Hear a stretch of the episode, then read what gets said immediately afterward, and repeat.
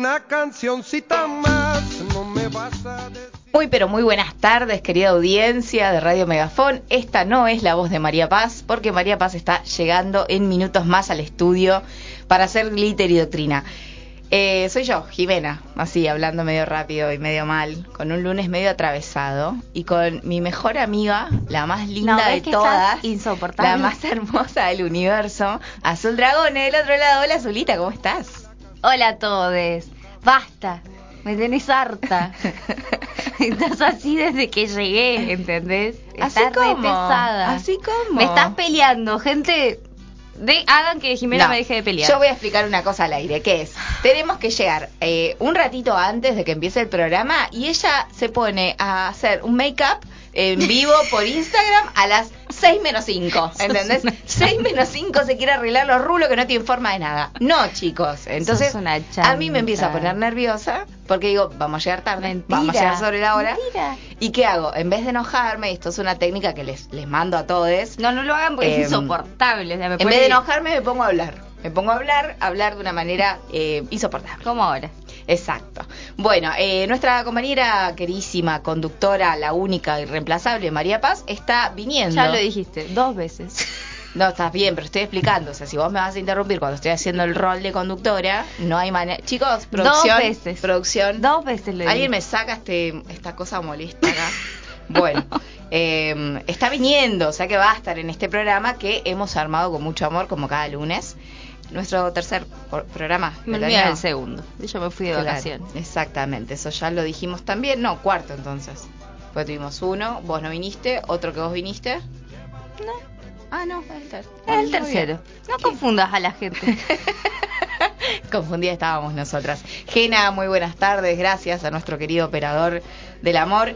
Bueno, eh, se comunican con nosotros a través de las redes sociales. Nos siguen en Facebook y en Instagram como Radio Megafón, en Twitter como arroba Megafón Radio. Nos están viendo en vivo y en directo por nuestro canal ¿Nos de están YouTube. viendo? Nos están viendo, No, ya con nos esta están. cara de mierda que tengo Y eso, después de la y- eso que se maquilló, se dan cuenta, ¿no? Porque yo tengo esta lo que sería. pero me hago cargo. Acá está, eh, bueno, nos ven a través de nuestro canal de YouTube, en Radio Megafón, eh, y nos escuchan en www.radiomegafon.com.ar. Estamos transmitiendo en vivo desde la Casa Popular Arturo Jaureche en la ciudad de Neuquén. 7 de marzo, noticias importantísimas que hay que saber a esta hora, que es qué carajo está pasando con el Frente de Todos y si tenemos acuerdo o no con el Fondo Monetario. O sea, si van a ir cada tres meses o desembarcan pasado mañana. Cosas de las que vamos a hablar en nuestro bloque de Rosca Política. Eh, la, mm, la comunidad votó. La comunidad no puede votar por el Fondo Monetario Internacional, pero puede decidir entre artistas. Igual yo clásicos. no sé si la comunidad no hubiera votado a favor. Bueno, ¿qué votó? ¿Qué votó? ¿Qué votó? Entre Cristian Castro y Enrique Iglesias, ganó Enrique Iglesias por un margen chiquitísimo del 56%, o sea que hoy yo vamos tengo, a estar yo haciendo glitter. tengo una teoría A ver, de que tus encuestas son tendenciosas, porque como Bueno. sabrá la que maneja las redes sociales de Megafon es Jimena. Y para mí son tendenciosas. ¿Por qué? Porque vos pusiste una foto de Cristian Castro que es una mierda. no. Y al otro, que es un papichurro, porque hay que decirlo, con esos 47 años que tiene, está divino, es una cosa de locos. Claro, pusiste una, una que está ahí recanchero, con una camperita que le... Claro, ¿entendés? Bueno. y así cualquiera Yo, vota. eh, O sea, uno no vota por la calidad musical, uno ahí está votando por la apariencia. Gente acá no va a aparecer, Yo voy a decir dos cosas. La primera es que efectivamente la vez pasada dije, che, qué foto mm, chota de Cristian Castro que puse. Y la había puesto abajo. Entonces cuando armé este el lunes pasado, cuando salimos del programa, dije, no, no, es re tendencioso si yo lo vuelvo a poner abajo porque es como que vos votás lo primero que ves que es lo que está arriba, digamos. Entonces eh, puse a Cristian Castro arriba porque ya es tercera semana, segunda semana que compite. Y digo, bueno, eh, capaz que así llega a algún lado. Y me puse a buscar y puse a Cristian Castro lindo, Cristian Castro joven, Cristian Castro- de verdad. Y hay cosas terribles que nadie quiere ver de Cristian Castro. Es como el tatuaje. No, el tatuaje vaya y pase, pero pero hay Fuerte ese tatuaje. hay un par de, de imágenes de Cristian Castro que, o- ojo que es la vida que eligió, está todo bien, pero yo No, pongo esa y no me lo votan, ¿entendés? Y Enrique Iglesias tuve que buscar, Enrique Iglesias feo, no, un poco más feo, no, un poco más, más feo, y no aparecía No porque forma. es un hermoso, ¿qué va a hacer? bueno, la gente votó, así que el glitter de hoy va a estar dedicado a Enrique Iglesias con unos temas eh, un tanto polémicos. ¿Por Con- qué polémico? Porque, porque no toda la música lo que sabemos nosotras. Sí, bajé, te mandé el listado, Azul. Mira el guion, te pido por favor. Eh, contanos vos qué vas a hacer en tu columna. Bueno, yo como hoy claramente es un lunes de que estoy del orto, porque estoy de mal humor, eh, le voy a pegar a los varones. Traje eh, Enojate Hermana, de manera pichot, así que imagínense el nivel. No, mentira, porque la columna la armé ayer que estaba de buen humor. Está- es, es otra cosa. Vamos a hablar de los varones, vamos a hablar de la violencia. ¿Son los varones víctimas del patriarcado? Una pregunta. Ah, me da escosor esa pregunta, pero hay un punto Sí, ahí. pero lo dijo Rita Segato. Hay un ¿viste? punto ahí. ¿Hay más mujeres abusadas que abusadores caminando en la calle? Raro, Mm. rarísimo. ¿Por qué tienen tanta cola de paja los varones cuando generalizamos de que todos Los son buenos varones. potenciales violadores? Bueno, todo eso y mucho más en mi columna. Hermosa. Y además hoy les contamos que es el día de la visibilidad lésbica, así que vamos a tener nuestra primera entrevista del año. Va a estar hablando con nosotras eh, Valentina Viola, que es militante del movimiento Evita, lesbiana por definición política, y nos va a estar un contando un poco de qué se trata este día de visibilización lésbica. Eh, todo eso y mucho más por dos pesos con 50, no, mentira. Todo eso y mucho más con continuidad gracias a los aportes de la gente a esta radio. Y Mira. los aportes de la gente a esta radio se pueden hacer de una manera maravillosa, súper fácil, rapidísima, que es entrando en www.radiomegafon.com.ar barra comunidad. Y ahí tienen tres montos bajísimo. No te compras ni un atado de pucho. Mucho menos pagas una pinta. Bien. No, o sea, na- en un alfajor, una cosa así. Bueno, ¿sabes ese- cuánto están los palitos de la selva? ¿Cuánto? 11 pesos cada uno. ¿Vos podés creer? Viste que vos decís como, bueno, listo, no sé, el vuelto dámelo en caramelos y te tira Y te uno. da- y como- bueno, pero claro, como 20 pesos, hijo de su madre. Claro. Devuélvame mi dinero, señor. Y si, y si 11 juntamos pesos. palitos de la selva para pagar al fondo. Yo estaría re feliz porque me re gusta. Creo que me comería uno y le daría Ese es el problema de la Argentina. Piden plata, se comen uno y después no sabemos si devuelven Bueno, otro. Bueno, bueno. así está el país, querida gente. Vamos a escuchar algo de música y enseguida volvemos. Se viene, se viene la roja.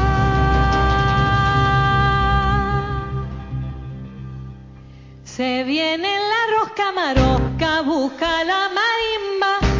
Venite con ganas marunga que vas a bailar. Segundo bloque de Glitter y Doctrina sonaba Canticuénticos con la rosca que arranca este bloque. Tenemos para mandar saludos. Primero voy a mandar a las cumpleañeras del día de hoy. Valentina Parra, nuestra compañera, que ¡Feliz cumple! 20 años, una divina. Y mi sobri, Julia Guadalupe, que está cumpliendo 9 años. 10 años.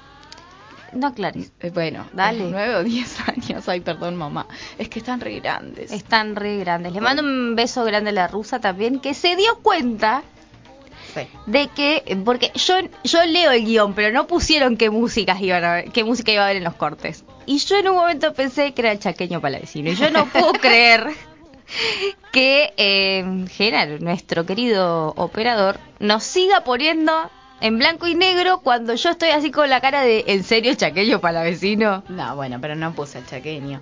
Eh, lo que sí hice fue hacer una selección de Femimúsica, que teníamos en su momento también nuestra, nu- nu- nuestros horarios de Femimúsica, para eh, ambientar el programa de hoy, que por supuesto está también enmarcado en lo que va a ser mañana el paro internacional feminista, transfeminista, en el que reivindicamos nuestras, nuestras luchas, también reivindicamos a todas las que el patriarcado se llevó y se lleva a diario, eh, y por supuesto no podemos eh, no hacer mención a lo que fue la noticia de la semana, una noticia que fue tratada bastante como el orto en muchos medios de comunicación, que tiene que ver con la violación grupal a una joven de 20 años en Palermo. eh, a plena luz del día. Hay condimentos de este hecho que hacen que haya sido muy llamativo. Por ejemplo, esto, ¿no?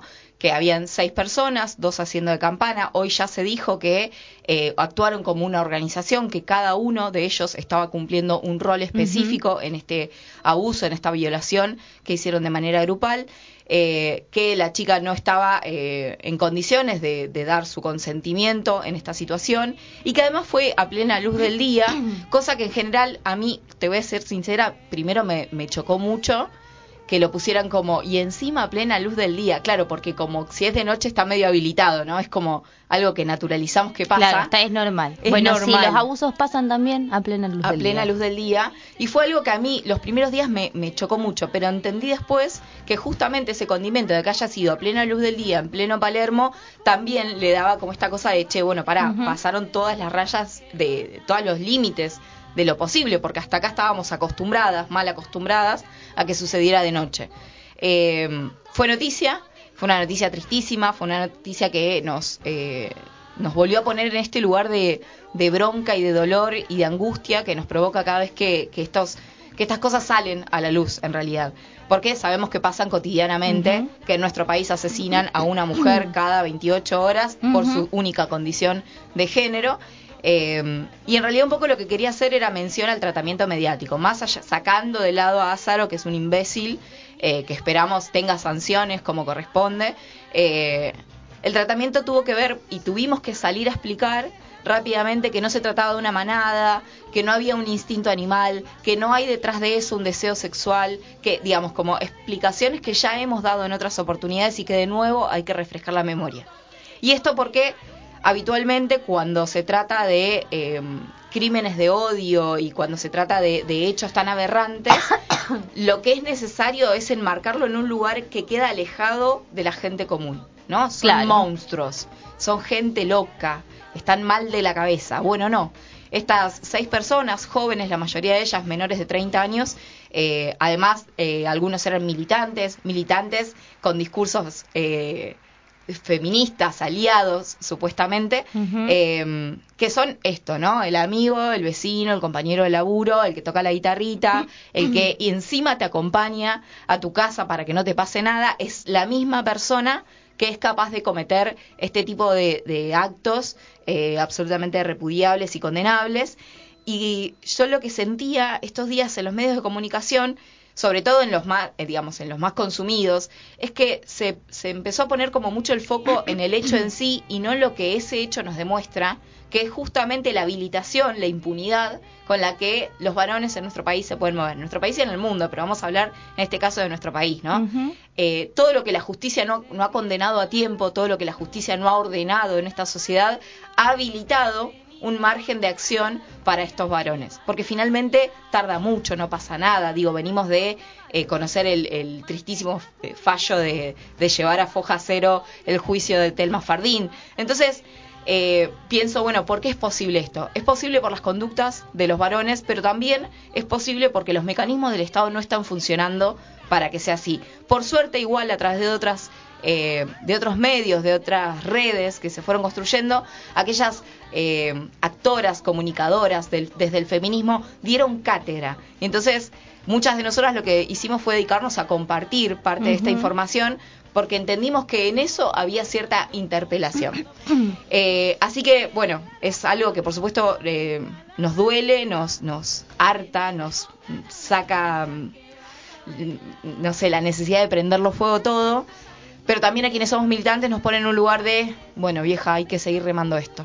Nos cansa tener que seguir remando y explicando y, y- y pidiendo permiso y un poco diciendo como, che, te sugiero esta lectura, a ver si, no sé si pensás un cachito más en lo que estás haciendo vos, para que se entienda que no es un hecho aislado, ¿no? Que es parte de las conductas que tenemos.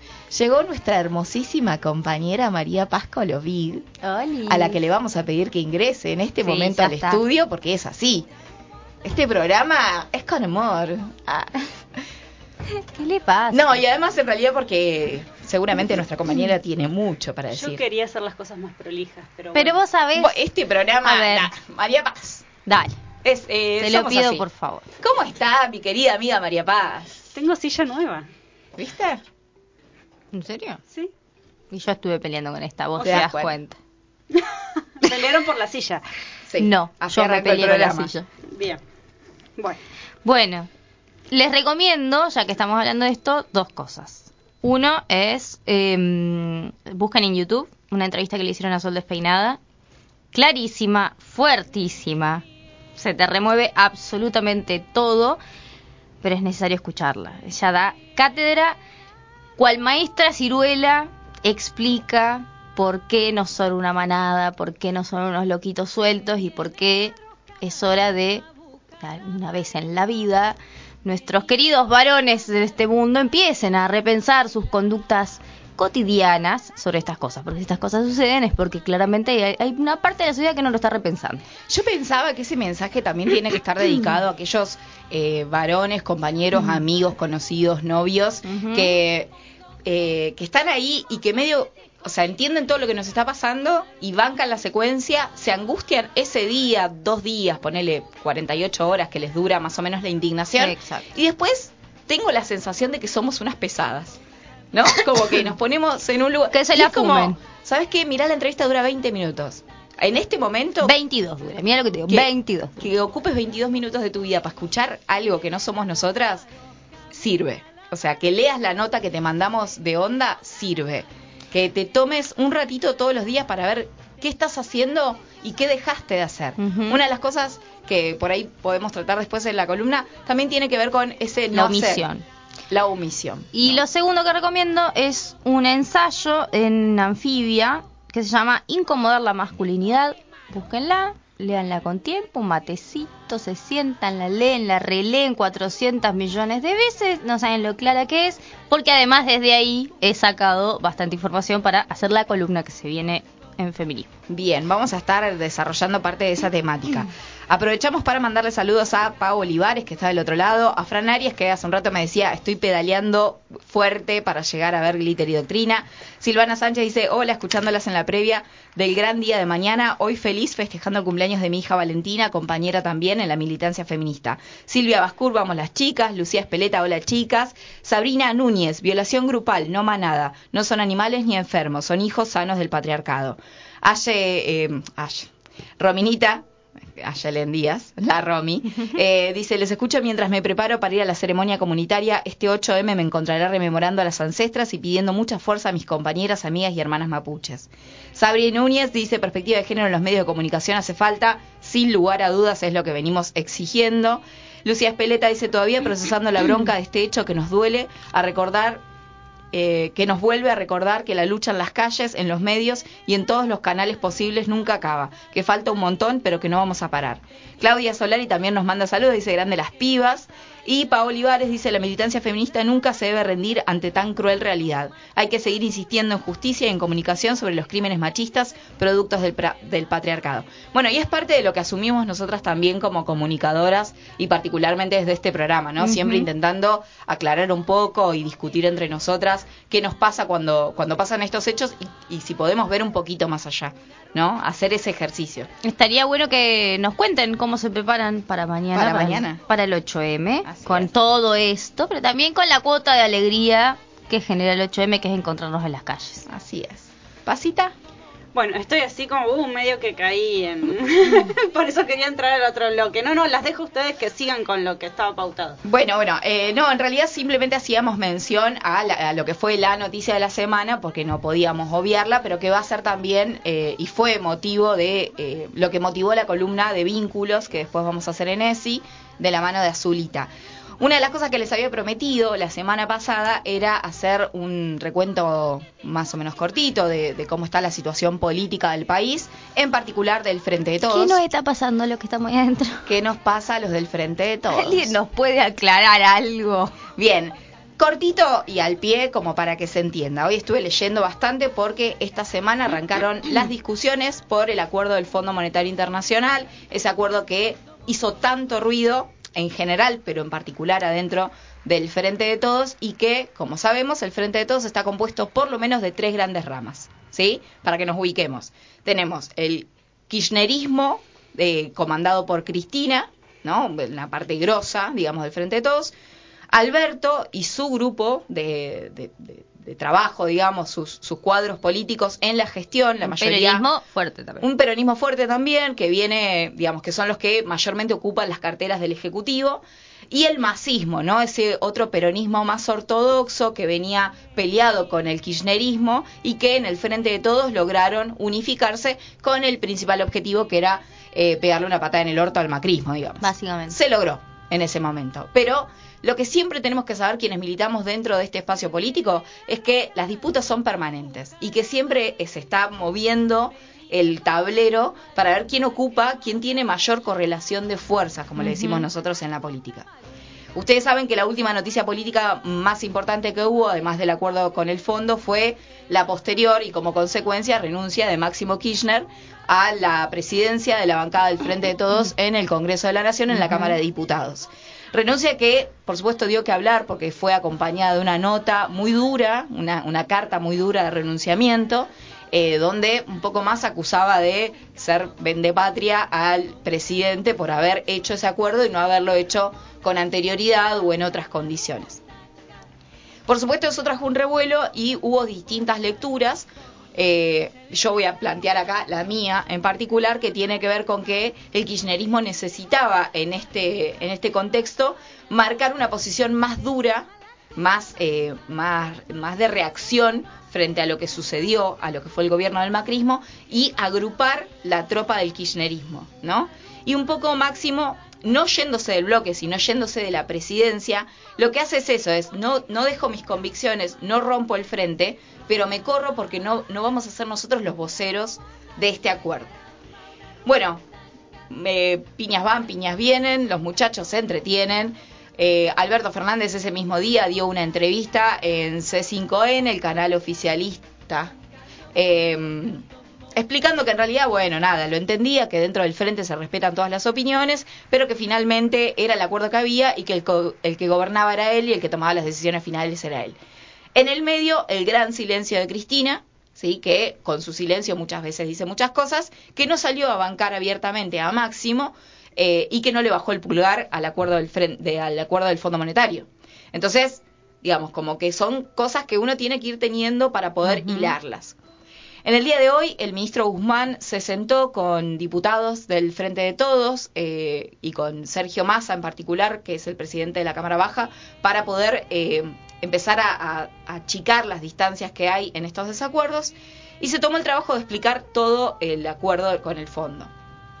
Básicamente, eh, lo, que, lo que salió a la luz después de eso, por fuentes oficiales, algunos diputados y demás, es que el, el mayor enojo hoy es que no tuvieron la información completa a tiempo. ¿Sí? Que muchos de los diputados del kirchnerismo lo que dicen es no conocíamos enteramente cómo iba a ser. No conocíamos enteramente cómo va a ser la proyección política.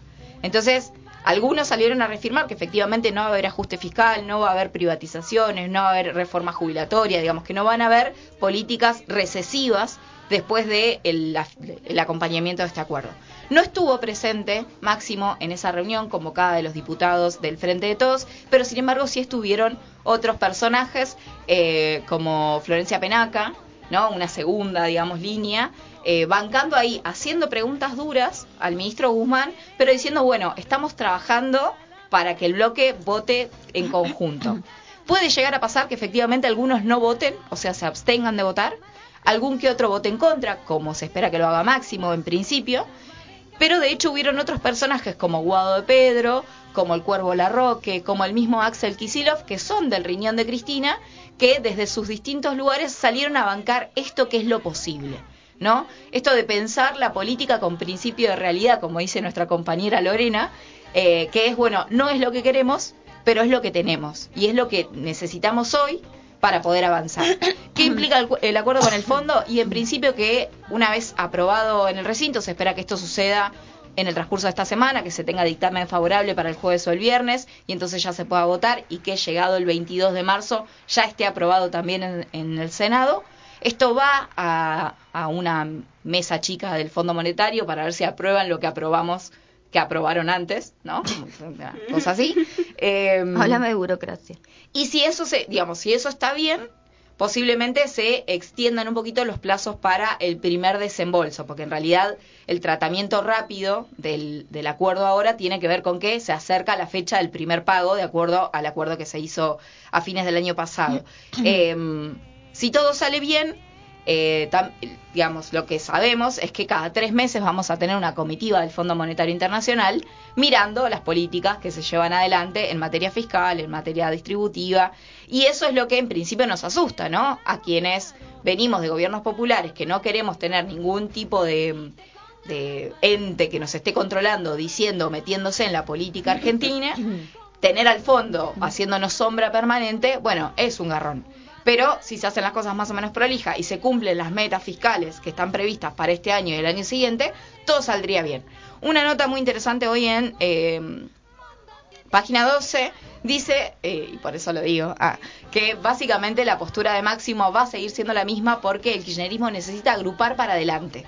¿Sí? No es que ahora van a romper, sino que lo que necesitan es agrupar la tropa para lo que se viene después. Pensemos que este año, que parece tranquilo en términos generales, en octubre nos, nos va a estar viendo discutir quiénes van a ser los personajes del 2023, año de elecciones, año de renovación, año en el que se pone en plebiscito todo lo que fue la gestión de Alberto eh, en estos, bueno, ya llevamos tres años. Así que eh, la cosa política no se calma, todo es prestar atención y mi recomendación a adherentes, militantes, personas de a pie que les interesa algo la política es no casarse con ninguna postura hoy, sino intentar ver qué pasa, porque es fácilmente trasladable los discursos nacionales al- a lo local, pero después en lo local hay otras particularidades que, hacen justamente de la política neuquina un escenario completamente diferente y complejo de analizar. Entonces, no es que uno está con Máximo y entonces no está con nadie que esté con Alberto. Máximo sigue siendo parte del frente de todos y van a seguir bancando, porque de hecho lo dijeron hoy, desde la cámpora, van a seguir bancando este, este proceso porque efectivamente lo que, lo que no, no votar no garantiza que se acelere el proceso judicial, por ejemplo, para el enjuiciamiento o para la Claro, investigación. exacto. No lo acelera. No es que no voto y entonces me meto ahí a, a pujar para que vaya preso Macri. Eh, y por otro lado, pasado el acuerdo, hay que seguir gobernando por lo menos dos años más, ¿no? Todo lo que nos queda este año y el año que viene. Y nosotros somos parte de ese frente y por lo tanto nos toca la responsabilidad de gobernar y mantener en pie a este país. Eh, así que bueno, un poco en resumen, esto es lo que está pasando. Parece que se están peleando, parece que están acordando. Eh, hay que prestarle atención a aquellos eh, politólogos, opinólogos de, de diarios piolas como Página 12. Para mí hay que leer La Nación también, que ayuda a ver dónde está parada la, la oposición porque es lo que nos permite ir definiendo ese escenario dentro del Congreso, que es el poroteo final, que es el que nos va a dar los últimos votos. Puede llegar a haber votos no positivos, claramente, pero no hay que asustarse. Todavía no, no está definido y según dicen desde Balcarce 50, desde la Casa Rosada, eh, hoy los números se estarían dando para que el acuerdo Claro, esa se era mi pregunta, si, eh, si estaban dando los números contando que no sé cómo vienen los votos de la oposición Claro. eh, y que hay propios que Ellos, Están- ellos cuentan alrededor de 20 diputados, diputadas del Frente de Todos que podrían no votar, ya sea absteniéndose, no asistiendo o votando en contra, ¿sí? Lo que se va a buscar es que se respete la opinión de cada uno, cada una. Eh, se está esperando también que no hayan discursos más, eh, que no hayan discursos eh, violentos, digamos, dentro del Congreso, que no, que no hagan chispa, digamos, y enciendan eh, ese problema. Eh, y de la oposición es difícil saber, porque en realidad, bueno, salió Macri a decir, nada, en una reunión de 10 minutos que él está en contra del acuerdo del, del fondo. Claro, por eso, porque hubo voces así como, bueno, hay que acordar, hay que acordar y ahora no hay que acordar, no hay que acordar. Exacto. Pero la parte del radicalismo Exactamente. está a favor. Hoy lo escuchaba ver el Ticnec, que es diputado por Río Negro, diciendo que estaba a favor, que bueno, que lo que había dicho de Macri era un poco apresurado y que se tenían que hacer cargo todos los de Juntos por el. Cambio de lo que había sucedido con el Fondo Monetario Internacional. Una cosa de locos, están ambas, No, de ambas hecho, partes. pasa eso con él y pasa eso con Morales. Morales también viene sentándose como diciendo, esto no da, hay que hacerse cargo, sentándose, haciéndose cargo de la responsabilidad política, al menos en estas cosas. Eh, hay que ver qué pasa con el, el grupo duro del PRO, que probablemente vote todo junto, pero también lo tenemos a Manes, que la otra vez en el recinto no se paró para irse cuando se paró toda la oposición. Entonces, probablemente la oposición esté dividida y ahí es donde desde Casa Rosada dicen, bueno, en principio tenemos los votos para que esto avance. En Senado es distinto, en Senado eh, ya estaría cerrado, o sea que llegaríamos bien con los tiempos. Lo que se va a intentar hacer justamente esta semana es achicar todas las distancias posibles, o sea, dar a conocer todo el, pre- el- el proyecto. Y uno se pregunta, bueno, ¿por qué no lo dieron a conocer entonces? Y bueno, porque es parte de la estrategia, digo, si todo el mundo conoce cómo es el acuerdo y la votación va a ser en marzo, tenés tres meses para boicotear el acuerdo. Claro. ¿entendés? Para hacer el lobby del lobby. Eh, pero bueno, lo que, lo que sobresalió en las noticias hoy es que efectivamente el mayor enojo es no haber tenido la información a tiempo. Igual a mí me hace ruido que Máximo Kirchner no haya tenido la información a tiempo. La verdad. No, no, es que en realidad tampoco se pone en discusión la postura de Máximo. Máximo está hoy jugando un rol que tiene que ver con agrupar a ese sector descontento con está lo bien. que está sucediendo. Pero lo que está diciendo en los medios es eso. Que no tenía la información a tiempo. Ahora está la información, Ahora es la- momento de decidir, ¿sí? Todos con los pies adentro del plato para evitar que esto huele por los aires. siempre abrazándonos entre todos. Y entendiendo que un frente tiene esos condimentos y que hay que aprender a discutir y que no se rompa. Y no subirse a la moto de los medios, ¿no? Que lo quieren poner como un- una grieta dentro del frente. Exacto. Porque me parece que en realidad, lejos de ser una grieta, eh, tiene que ver con esto que hablábamos en el primer programa, si mal no recuerdo, de eh, Máximo poniéndose en una postura donde necesariamente hay un sector que contener, que es este dentro del frente que no está de acuerdo. Y de cara al 2023, poder tener también esa postura adentro del frente, adentro del peronismo, es muy necesario. Entonces, bueno, A mí no me parece tan mal. Claro. Igual hay algo que, que toda la audiencia tiene que saber y que es la me parece porque también eso hubo mucho ruido sobre lo judicial. Una cosa es lo ejecutivo y otra cosa es lo judicial. Lo judicial, todo lo que se tenía que hacer en lo judicial ya se hizo, se presentó todo. El poder ejecutivo es parte de la querella de esta investigación. O sea, eso sigue encaminado. Pero vos en el medio tenés una deuda y como cualquier otra obligación, imagínense en un Estado, si ya nos cuesta a nosotros cumplir con las obligaciones, imagínense un Estado en esta situación en la que estamos después de dos años de pandemia, digo, no voy a, no voy a justificar, pero en algún momento tenés que hacer algo porque si no, hasta que la justicia, imagínense, si la justicia nacional tarda, imagínense la internacional, determine que hubo una ilegalidad en ese pacto, que todos lo sabemos, que fue ilegítimo, estamos en default, o sea, No, no, por olvídense. eso. Algo tenés que hacer en el medio, no hay Sí, forma. A mí me parece justamente esto que, que remarcaba Paz, que en algún momento lo hemos charlado, que tiene que ver eh, estrictamente con esas jugadas políticas que no son tan, sim- eh, tan simples de ver, de entender. Que vos decís, puta madre, justo ahora va a salir a hacer esto. Bueno, tiene una razón. Son movimientos de fichas. son movimientos de fichas que uno termina de entender después. Muy propio del kirchnerismo, además, y de la conducción de Cristina, que muchas veces no- nos ha dejado culo al norte porque sale con una jugada maravillosa y vos decís, ah, no la vi venir, otra vez. No, no podrían haber avisado algo así no nos peleamos entre nosotros, Bueno. porque eso también pasa. Justamente creo que ahí está el ejercicio de aprender que no todo es ni blanco ni negro, que la Claro. política está llena de grises y que en esos grises es donde tenemos que aprender a leer un poquito más allá. No voy a decir entre líneas porque se me van a reír, pero sí un poquito más allá y justamente creo que esto es lo que va a pasar. Obviamente el Ejecutivo tiene que mostrar tranquilidad, tiene que mostrar que los números dan, tiene que mostrar que vamos encaminados a eso. Tampoco se puede pasar de rosca, porque si no la oposición va a decir si los números le dan, salgo a matarlos y votamos en contra. Eh, pero aparentemente la cosa está bien. No estoy diciendo que con esto que, que estén actuando el enojo, al contrario, creo que es necesario que también pongamos en discusión cuáles son las condiciones políticas y las condiciones de posibilidad para el desarrollo de nuestro país. Tenemos mensajitos. Hoy la gente está participativa, me encanta. Le voy Muy a decir. bien. Antes de irnos a la tanda y eh, volver con la entrevista que teníamos prevista, dicen... Eh, chan, chan, chan.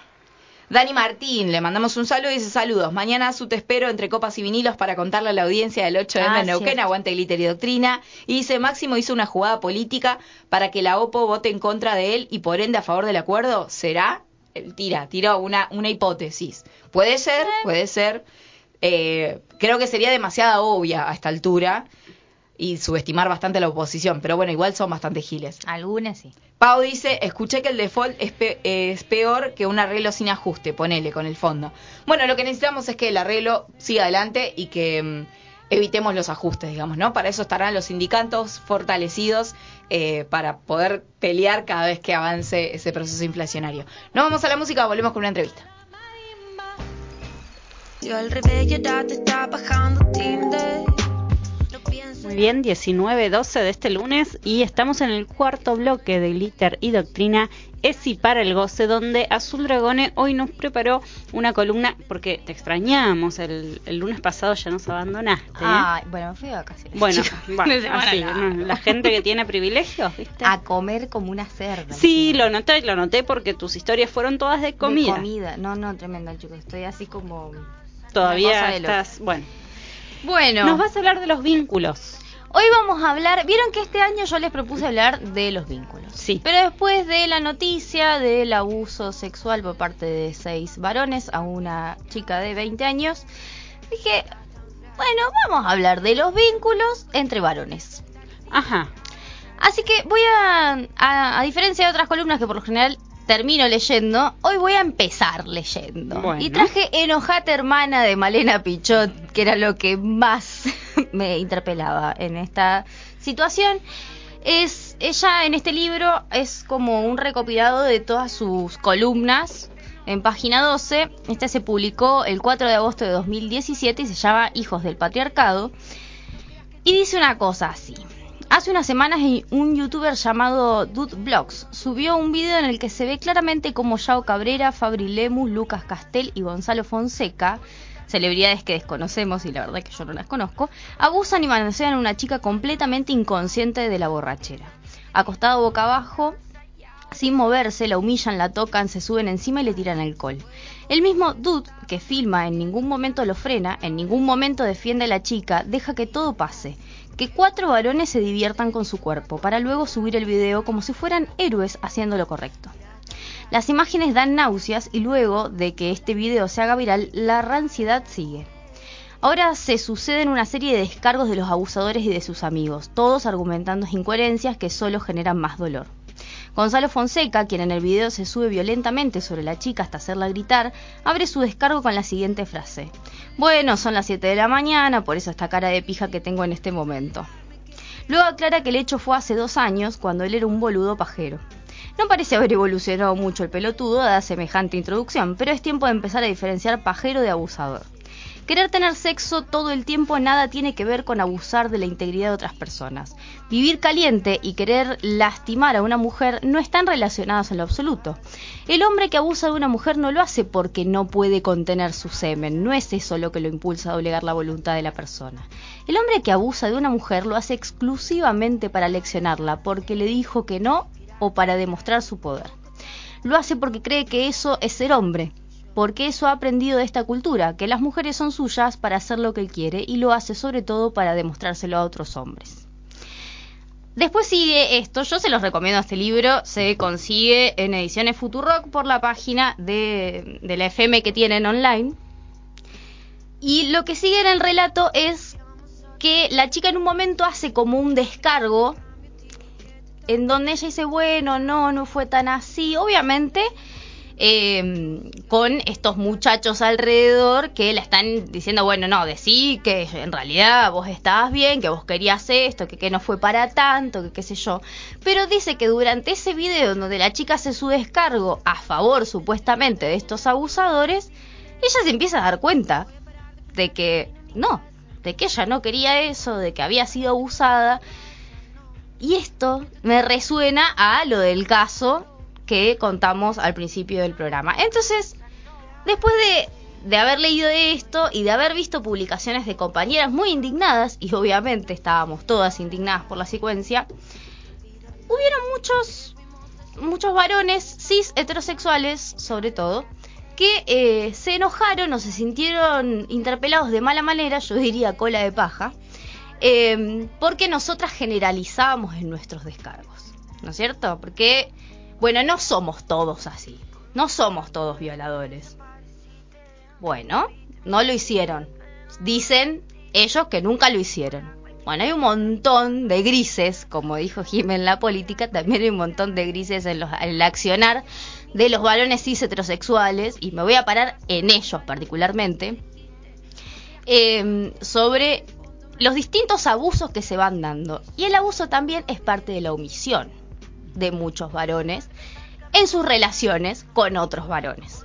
Entonces yo empecé a hacer algunas preguntas, ¿no? Muchas de las cosas que salían en Twitter, en Instagram, era que cómo podía ser, no nos daban los números, ¿no? Habían, teníamos un montón de mujeres conocidas que habían sido abusadas, violentadas, pero los varones no tenían ningún amigo abusador, ninguno había abusado, ninguno había violentado jamás en su vida. ¿Cómo puede ser? No me, a nadie le dan los números, ¿no es cierto? Nadie conoce a nadie que haya hecho lo que estos seis varones hicieron, ni nadie conoce a alguien que haya violentado a su mujer de cualquier de las maneras de la violencia, ¿no? Económica, física, psicológica. Me van a decir que ninguno de ustedes conoce o se ha enojado por tener que pagar la cuota alimentaria en una separación. Digo, la tiro. Eso también es violencia. Ninguno de ustedes se ha enojado nunca porque su compañera de vida les ha dicho, che, todo bien que vos vas a trabajar, pero acá también estoy trabajando, ¿no? Las tareas de cuidado son trabajo, estaría re bueno que te hagas cargo de tu paternidad, de tu rol de compañero, de tu rol de conviviente. Es raro que ustedes no se puedan interpelar varones y heterosexuales sobre estas cosas, porque esto es parte de ese gran iceberg que después termina en esas noticias tan espamentosas sobre abusos, femicidios, violencia de género y de las que ustedes, yo estoy segura que em, les parecen aberrantes, pero no están lejos de la realidad en la que viven, no están lejos de ese amigo con el que compartís el fútbol, de ese compañero de laburo, no está lejos de vos tampoco. Por eso nosotras generalizamos. No es que todos hayan ejercido un abuso sexual, ejecutado el delito de abuso sexual con acceso carnal, pero tienen el poder de hacerlo, ¿no es cierto? Eso es lo que nosotras estamos intentando decir. Y a veces cansa hacer esto de tener que explicarles todo el tiempo por qué decimos lo que decimos. En vez de enojarse con lo que decimos nosotras, tendrían que empezar a repensar por qué nosotras estamos tan enojadas y por qué nosotras estamos haciendo estas interpelaciones constantemente. Y por qué les molesta más una publicación en las redes sociales de una compañera que lo que realmente está sucediendo en esta sociedad, ¿no es cierto? ¿Qué les pasa a los varones cuando ven o escuchan estas noticias? ¿Qué les pasa por el cuerpo? Además de diferenciarse de ese otro, ¿no? De esos locos que abusan chicas en la calle de día o de noche, ¿no? ¿Qué les pasa cuando ven una situación en el boliche que de mínima es raro porque está más abajo de la oscuridad que de la oscuridad misma del boliche y vos ves que hay una chica ahí intentando como salirse de la secuencia? ¿Qué te pasa en ese momento? ¿Por qué, ¿Por qué nos alejamos de esas secuencias? ¿Por qué no, se meten ahí también? ¿Qué les pasa cuando en el grupo de WhatsApp, porque esto pasa, gente, no es un mito urbano, esto pasa. ¿Qué les pasa a ustedes cuando en el grupo de WhatsApp alguno de sus amigos manda la foto de una mina en bolas, un meme de una mina en bolas? ¿Qué carajo les pasa? Por, el, por la cabeza, por el cuerpo, ¿qué sienten en ese momento? Si sienten rechazo, ¿qué hacen ustedes ante ese rechazo que sienten? ¿Lo expresan? o se van del grupo. O lo expresan y se van del grupo. O dicen, no, estos son unos pelotudos, viste, no, viste cómo es cacho, que hace estas cosas. ¿Y qué más? ¿Te vas a seguir juntando con este cacho? Porque creo que ninguna de nosotras está diciendo que deje de ser amigo de este cacho que mandó la foto. Sino que le estamos pidiendo, che, bueno, interpélalo, papi. A decirle algo. Porque ahí está el la ruptura pequeña, es muy pequeña la ruptura de ese pacto de cofradía que tienen los varones. ¿Por qué la, la primera reacción ante la interpelación es eh, diferenciarse? ¿Qué te hace diferente de ese militante que estaba afuera del auto viendo cómo abusaban de esa piba? ¿Qué te diferencia de ese militante? Si ustedes también compañeros, nos dicen, nos escuchan, que nos acompañan en esto, que entendieron que no tienen que ir a la marcha del 8M. ¿Hasta dónde entendieron por qué no tienen que ir? ¿Hasta dónde están pensando y reflexionando sobre sus ac- acciones constantes y cotidianas para que este sistema patriarcal se caiga? ¿Nos conviene? ¿Ustedes se preguntan si, se- si les conviene a ustedes que este pacto se rompa? Son cosas muy difíciles de pensar, pero por suerte hay mujeres feministas, muchas, muchas, diversidades también que piensan en cómo hacerles pensar a ustedes esto. Porque claramente cuando uno tiene privilegios, es re difícil darse cuenta que los tiene y cuando alguien le está diciendo, che, acá tenés un privilegio, acá tenés... Bueno, pero yo, eh, yo no lo uso en contra de las mujeres. Ajá, bueno, contame.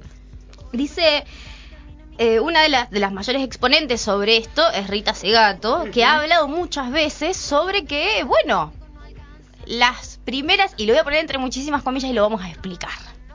Las primeras víctimas del patriarcado son los varones. Ah, me cuesta, me cuesta decirlo, porque sé que lo, lo van a tomar, van a tomar eso literal, ¿entendés? Como lo van a remarcar con resaltador y se van a quedar con eso. Nosotros también nos morimos. Claro, en manos de los varones. Somos víctimas. Lo dijo Rita Segato. Lo dijo Rita Listo. Segato. Entonces lo vamos a, a, a desmenuzar un cachito. Y yo lo hice como en cuatro puntos esto. La primera frase que, que a mí me viene a la cabeza es, los abusadores y o violentos no están enfermos. ¿No es cierto? Son sanos hijos del patriarcado como todos los varones. Como ¿Qué queremos decir cuando decimos que son sanos hijos del patriarcado? A ver, díganme alguno de ustedes.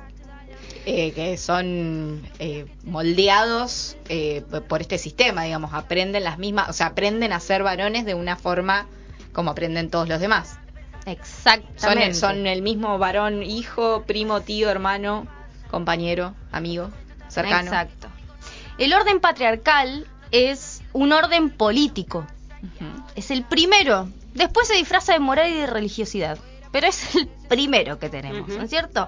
Es la primera forma de desigualdad, de diferencia de opresión entre las personas, de prestigio y de poder. ¿Por qué prestigio y de poder? Porque esto me parece muy interesante. El hombre tiene poder porque la masculinidad es la posición prestigiosa de la sociedad.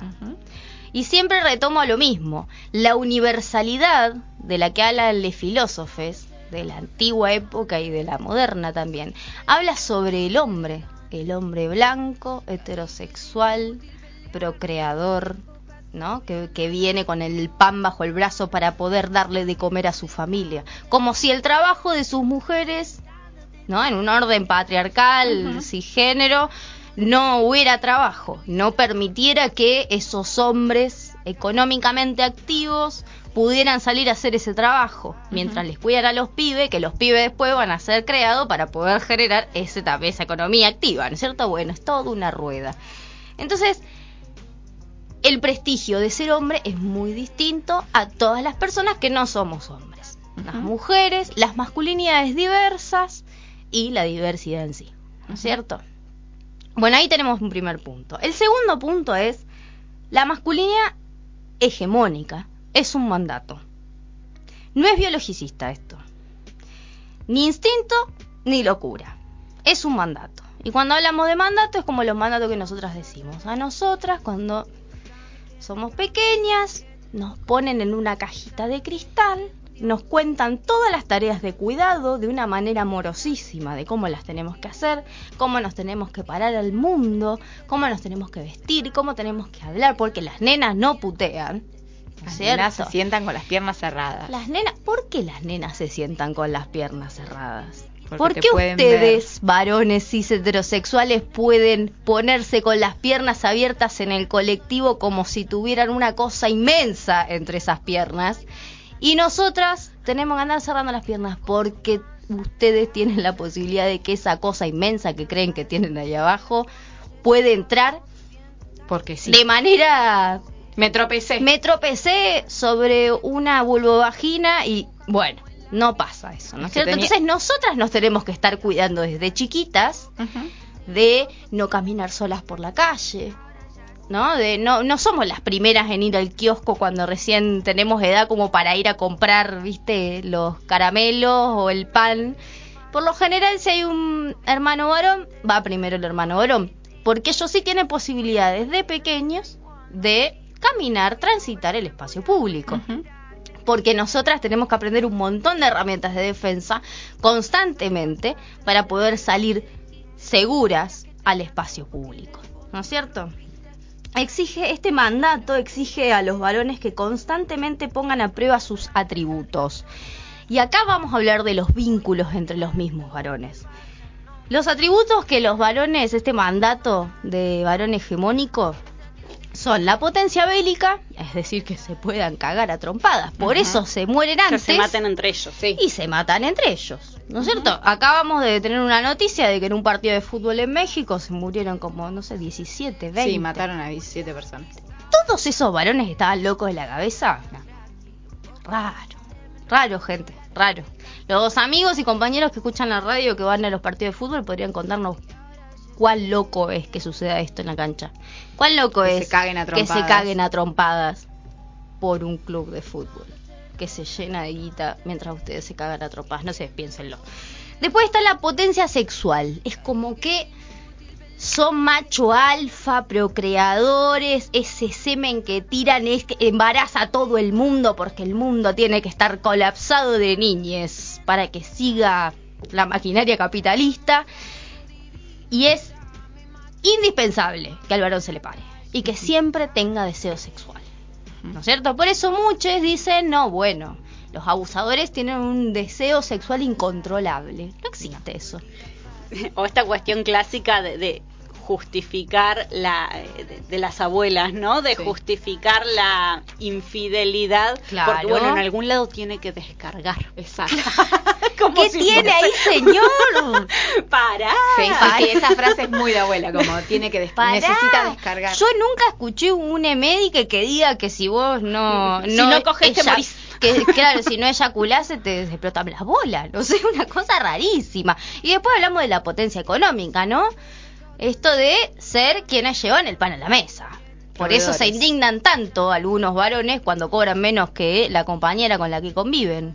¿no? Y también se indignan cuando comparten casa entre varones y hay uno que cobra más que el otro.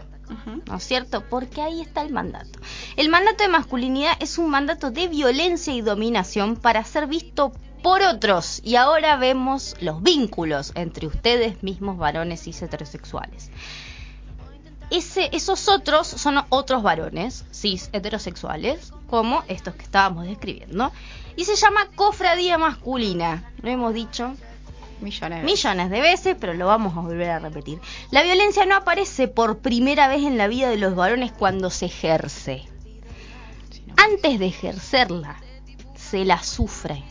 Dice la en la revista Anfibia, en este texto que eh, nombrábamos al principio.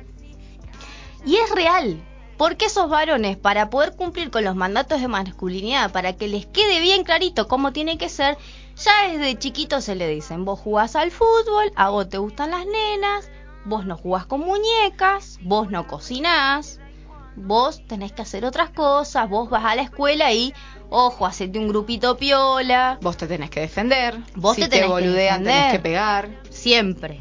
Bueno, todo esto entonces dice, no es que la violencia aparece por primera vez cuando se la ejerce, no, no.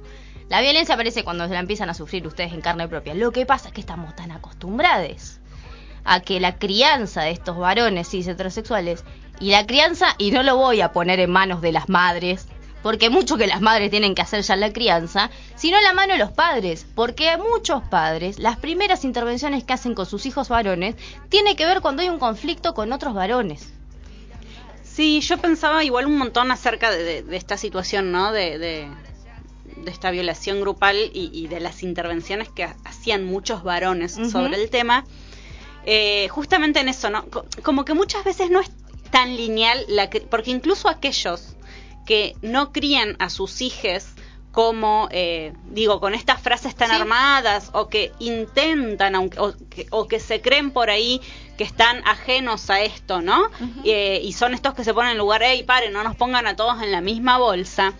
Digo, ¿no te da miedo que tú que si ponele que, que ver las violencias en uno es difícil, ¿no? Claro. Eh, ¿No te da miedo que tu hijo No varón pueda sea eso. eh, sea eso? ¿No te lo preguntas siquiera? Si no te lo preguntas, hay algo que estás haciendo mal. Exacto. Claro, ¿no? porque por sí, porque por, sí por más que vos nunca le hayas dicho no juegues con muñeca o los varones no lloran, así tan literal esa frase. Claro. Vivimos en una sociedad que educa a sus hijos para que hagan esto, loco. A ver, pónganse a pensar un poquito y siéntense a hablar con los pibes y muéstrenle lo que pasó y digan, y si no saben qué decirles, busquen, ahí sí, busquen algo, busquen a las pibas, busquen un consejo, ahí sí, porque a los pibes, a los chiquitos sí, les vamos a explicar todo lo que sea necesario. Exactamente. Eh, pero tengan miedo aunque sea de eso, loco.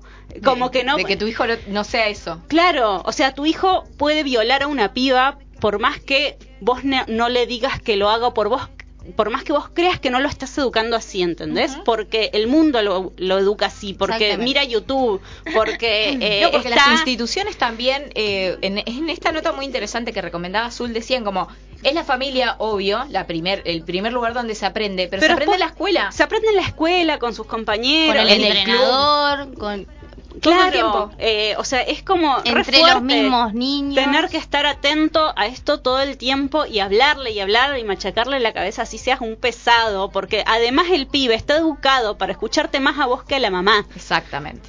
Entonces, Sobre todo cuando se trate de relaciones entre varones. es to- totalmente, o cu- o, cuando se habla de sexualidad, cuando se van a escuchar más a- al, al padre, ¿no? Entonces, como, eh, si, si, si eso no te dio miedo, es como, pregúntatelo aunque sea, por favor. O, o por lo menos pregúntate cuántas veces tuviste miedo de que tu hija mujer salga Tal cual. a tomar algo con sus amigas y, y y cuántas sufra veces un episodio de acoso o de abuso, y, pero no tenés miedo que tu hijo sea el abusador, Y como ahí también no dan las cuentas, ¿no? exactamente. Ahí no dan las cuentas. Entonces ahí decimos, ser hombre de verdad tiene dos aristas. Negar la humanidad de los que no son parte de, este, de, de esta cofradía. Ejercerlo, quedar expuestos a los rituales de poder de otros varones, porque ahí, y ahí saltamos de la familia a la sociedad en sí. Ese niño puede estar súper educado en cuanto sabe que en el- lo que es el consentimiento, el que no tiene que abusar, que una persona alcoholizada no es una persona que a la que uno pueda ejercerle cualquier tipo de violencia, sino que después sale a la calle y hay un montón de pibes. Eh, es- puto, ¿no querés pelear? Exactamente. Dale, y entonces ahí lo que aprende es que si no se defiende peleando y a través de la violencia, entonces no, no No puede ser parte, no en- encaja, no es varón. Exactamente, entonces hay un doble propósito en este mandato, ¿no? Demostrar la masculinidad entre pares, que a Rita Segato dice, hay una relación competitiva y homoafectiva.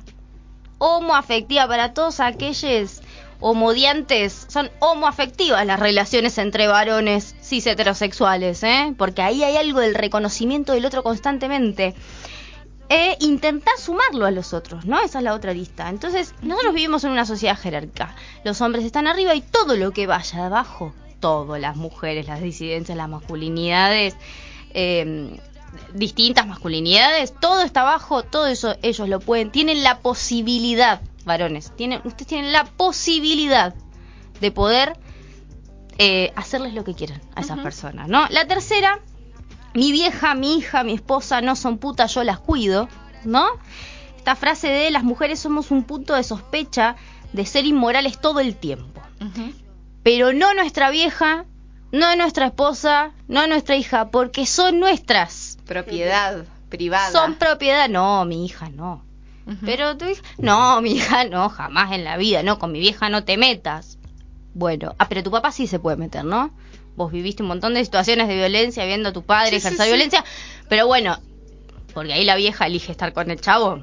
¿no? Bueno, todo eso tiene que ver. Entonces, quienes impartan la mirada moral son es quienes tienen más poder. Y en este caso son los hombres. Cuando se violenta o se abusa a una mujer, tiene varias direccionalidades. Y estamos. Esa mujer osó ser libre y esto es un desacato, ¿no? Y acá hablábamos de, Valentina bien lo decía, sobre esto de mm, la, ejemplifi- em- Violación eh, eh, ejemplificadora. Correctiva. correctiva. Y eso y es obligación de ese varón demostrar el control y la capacidad que en realidad deberían tener las mujeres. Nosotras no tenemos que controlar cómo vamos a usar ser tan libres. Es una lección para aquel hombre que está detrás de esa mujer también. Porque yo abuso a tu hija y vos padre no hiciste, o sea, no estás. No, ¿Dónde, claro. ¿Dónde estás? No cuidaste ¿Qué tipo de hija. hombre sos que no cuidas a tu hija? Por no haberla leccionado antes, además. ¿Cómo no le dijiste a tu hija que no podía salir con esa pollerita corta? Y es aleccionador para todas las otras mujeres y diversidades, claramente, porque ante una situación de abuso de seis ti- tipos a una piba de 20 años, y la verdad que salir a tomar una birra, Y ya lo se vuelve- pensás dos veces. Exacto. ¿no es cierto? Che, vamos de a dos amigas y no vamos de a más. Vamos en auto, no vamos en taxi. Nos mandamos mensajes, bueno, todo eso. Y la cuarta, que es la que me parece la más importante, es el silencio y la indignación. Primero hay que decir que la vida privada de los hombres es súper privada. Entre ellos no se cuentan todo lo que les pasa en su vida privada. Sobre todo las cuestiones emocionales no las cuentan, dicen, no, está mincha las pelotas y ya está y queda ahí, como siempre. ¿La forma de responder a la violencia impide su reproducción o por el contrario la extiende más? Se pregunta Judith Butler. O sea, ¿respondemos a esa violencia? ¿La rep- reproduciéndola?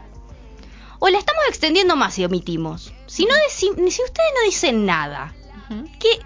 ¿eso genera algo? Solo lo único que hace es que vos te, te abstraes de la secuencia pero eso sigue caminando, ¿no? Como sigue pasando, ese, ese chabón va a seguir mandando las fotos sin consentimiento de su compañero, de la persona con la que haya tenido relaciones sexoafectivas, o la foto que le haya llegado de las redes sociales. ¿Pueden los hombres aportar al movimiento feminista? Y esto a mí me parece súper interesante porque ahí Rita Segato dice, a mí me parece que esa pregunta está mal somos nosotras las que estamos ayudando a los hombres. Claro. Dice Rita, ¿no? Como nosotras las estamos haciendo pensar todo esto que les hace el mandato patriarcal a ustedes, varones y heterosexuales. Todo lo que ustedes tienen que cumplir, que no puedan generar ninguna situación de emocionalidad porque eso no es de macho. Porque los vínculos que generamos con las mujeres no pueden ser tan fuertes. Porque los machos tienen un montón de minas. ¿no es cierto? Entonces la monogamia y es algo que en realidad por el despertar sexual y ese poder sexual que tienen tienen que romper esos contratos que hacen con una persona que quizás genuinamente aman, Ajá. pero por una cuestión de mandato no lo pueden cumplir. Eso hay millones de cosas, digo, el pollerudo, la famosa frase del pollerudo viene de ahí, de una persona, un hombre cis heterosexual que realmente quiere comprometerse en esa relación monogámica con esa persona y quiere compartir tiempo con esa mujer, en este caso, en este ejemplo, y los amigos le dicen, ah, sos un pollerudo, estás recontrolado. Y ahí ya lo bajan de escalón. Entonces esa persona tiene que hacer cosas para volver a subir los escalones en esta pirámide patriarcal constante, en esta cofradía. Reflexionar e interpelar a su propia cofradía, a su propio grupo de pertenencia, varones cis heterosexuales, tiene que ver con justamente aportar en algo y aceptar que nosotras estamos aportando a ustedes también. Es momento de callar un cachito más cuando hablan con nosotras, que somos la que les estamos abriendo los ojos en un montón de cosas, pero empezar a hablar más con ustedes mismos, porque nuestro problema es que ustedes hablan mucho con nosotras, pero no están hablando mucho con el otro. Y esto no se va a terminar si ustedes no reflexionan entre ustedes.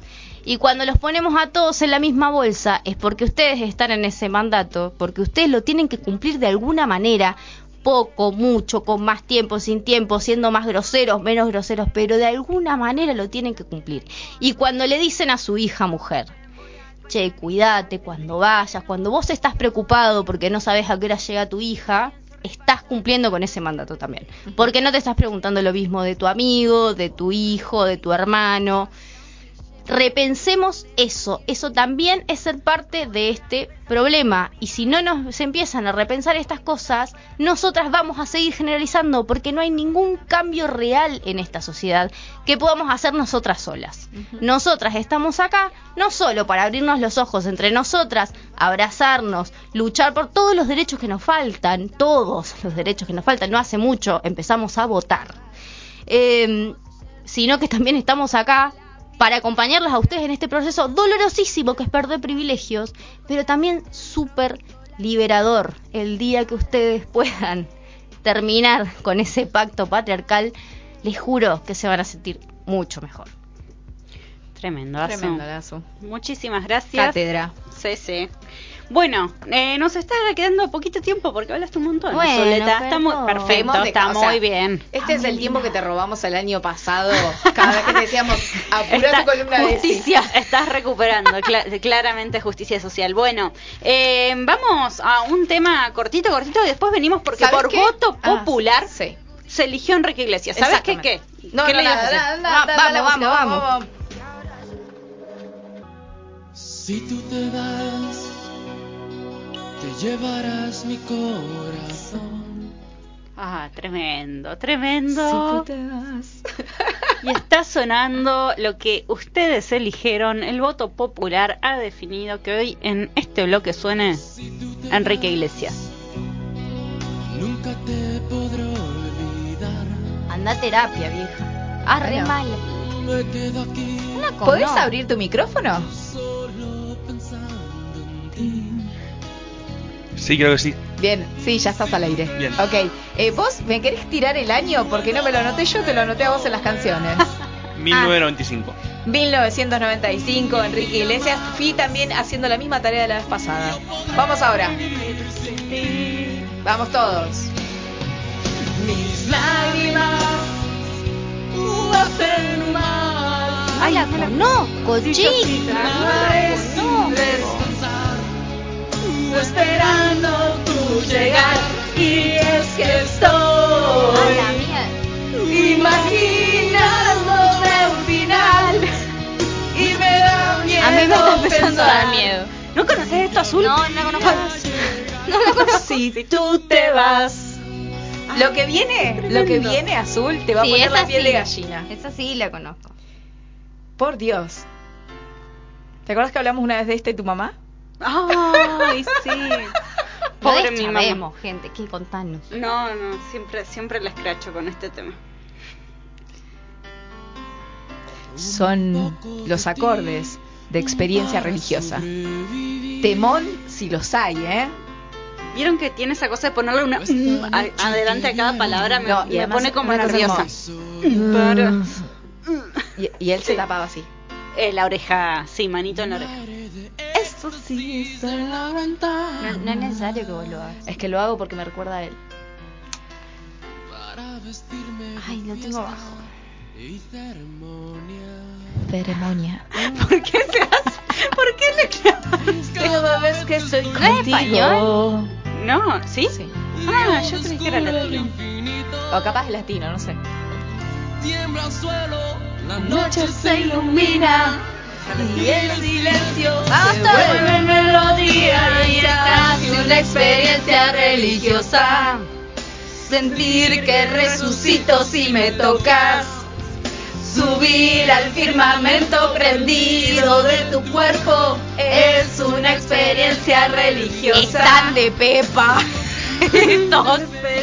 El que sigue es igual de bueno. O sea, de verdad me puse a ver los temas dije, no puede ser, tiene mucho material. No. Y no tuvo tanta eh, tanto laburo discográfico. O sea, sí, ahora sí, haciendo cosas zarpadas que bailamos cada verano. Pero estos temas son clásicos, clásicos. Vamos todos. Sí lo sabes.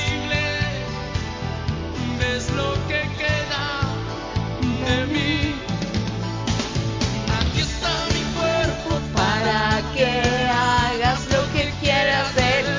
Me lo dice Enrique Iglesias, así de cabeza.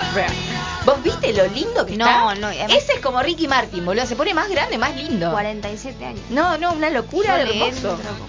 La regla que tengo yo de la edad de mis viejos la saco. No, no.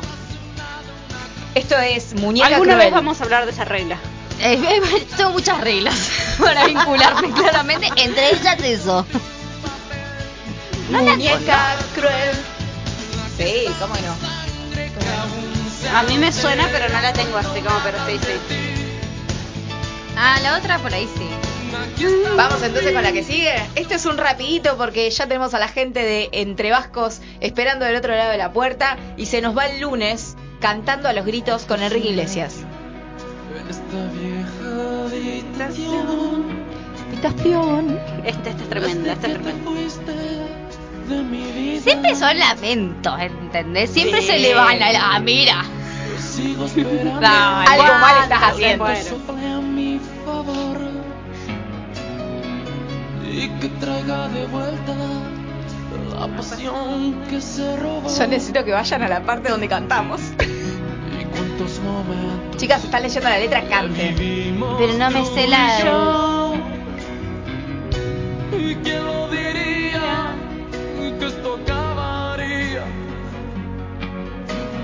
Yo me imagino. Pero sigo insistiendo Ahí va. que todo tiene solución. Sí, chicos. Hasta un ciego vería que marcharte. ¿Qué? ¿Qué? Bueno, porque tú no eres solo para mí. Una mirada ya caí, enamorado por primera vez. Ve. Yo solo Solo vivo para ti. Esta es más clásica. Se Pero esa, viene- esa que pasó recién era una re clásica. Sí, obvio. Esta es más movida. ¿Y esta? Lluvia cae. ¡Wow! Me había olvidado de esto. ¿Viste? A mí me pasó eso. Iba buscando los temas y decía, bueno, este tiene que estar. No, pará, este también. Esto es un temón. Y así. Es otra onda esto. Sí, sí.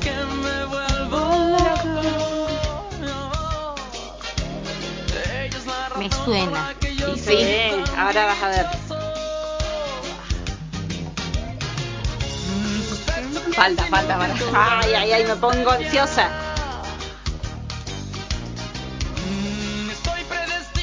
Era muy chiquito. 20 años ¿Qué tenía. año el disco? Lentamente sobre mí. ¿Qué más da? Si contigo soy feliz. Ay, ay, Es muy ay, mala, ay, chica. Me estoy enamorando. Es muy malo. Sí. Ay, ahí está la generación más joven. Lentamente sobre mí. ¿Qué más da? Sí, contigo. Ay, Podría haber estado en Rincón de Luz tranquilamente esta canción. ¿No? Uy, me están, me están pidiendo un tema que no puse, chicos. Eh, Fran me está pidiendo héroe y lo saqué. ¿Y cuál viene? Uh, este sí. es un Nunca te olvidaré. Este, este es un Este- temor. Este acá. Acá. Este, efectivamente, yo me acuerdo una vez que lo cantó, creo que en Videomatch. Y era una cosa así como. Sí, sí, porque acá como. Pero nunca te olvidaré. Pero nunca te olvidaré. Es tremenda esta canción. ¿Cómo olvidar tu sonrisa? Ay, me perdí. Acá estoy. ¿Cómo olvidar tu mirada? ¿Cómo olvidar que rezaba? Que rezaba. Siempre res. Rezaba él, rezaba. Para que no te marches. Siempre se le va. Déjense de joder. Yo debo confesar que era muy fan, pero muy fan. Y también de Manuel Ortega. Lo voy a decir acá, me, me gustaban. o sea- Nadie, nadie conoce a Manuel Ortega. Sí, Sí, sí, la gente conoce a Manuel Ortega. Es más, Pero Enrique Iglesias era una cosa así que me volvía loca. cuando era Pero porque te gustaba la trama. hizo una novela Manuel Ortega. ¿no? Claro, Actuaba en sí. una novela. Ah, con Celeste Cid. ¿No? Tenés razón. hay, que, hay que meter a Manuel Ortega en esto.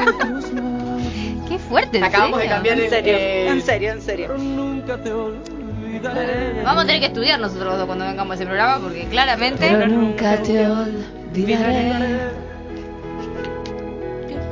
Puedes tachearme Tachearme de tu vida.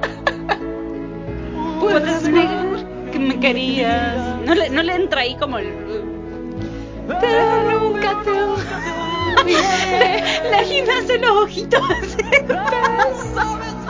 Es que lo estoy sintiendo cada vez que canto, chicas. Bueno, no vamos a llegar Vamos, a pasar vamos, vamos, todo. vamos por sí. Eh, yo eh, puse Marta. ¿Qué es Marta? No, escucha esto. No, poné la anterior. Ruleta rusa.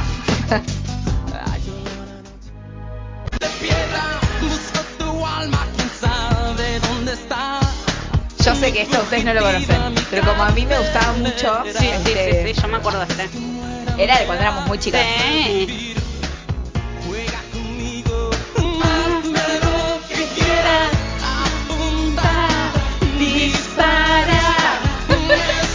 Oh, creo que a mí también me gustaba Enrique Iglesias.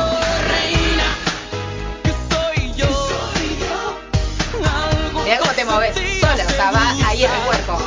Bueno, se nos va el programa, gente querida. Raro, chicas, rarísimo. ruleta rusa. No. Eh, Gena se agarra de la cabeza.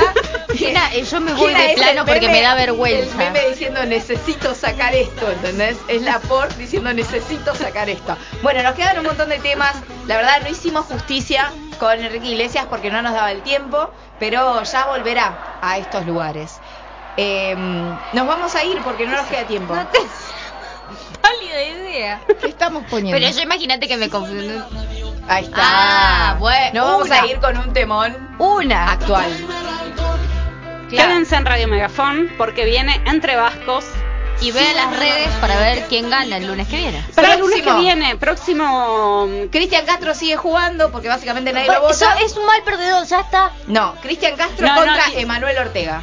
Tiene que seguir, tiene que seguir jugando. Hasta que alguna vez le toque. va a ser todo el año. Y bueno, es así la vida. Bueno. Los invitamos a votar a través de nuestras redes sociales. Síganos en todo lo que diga Radio Megafón y quédense en esta casa. Nos vamos. Adiós. Adiós. Si lo he perdido todo, me has dejado en las sombras.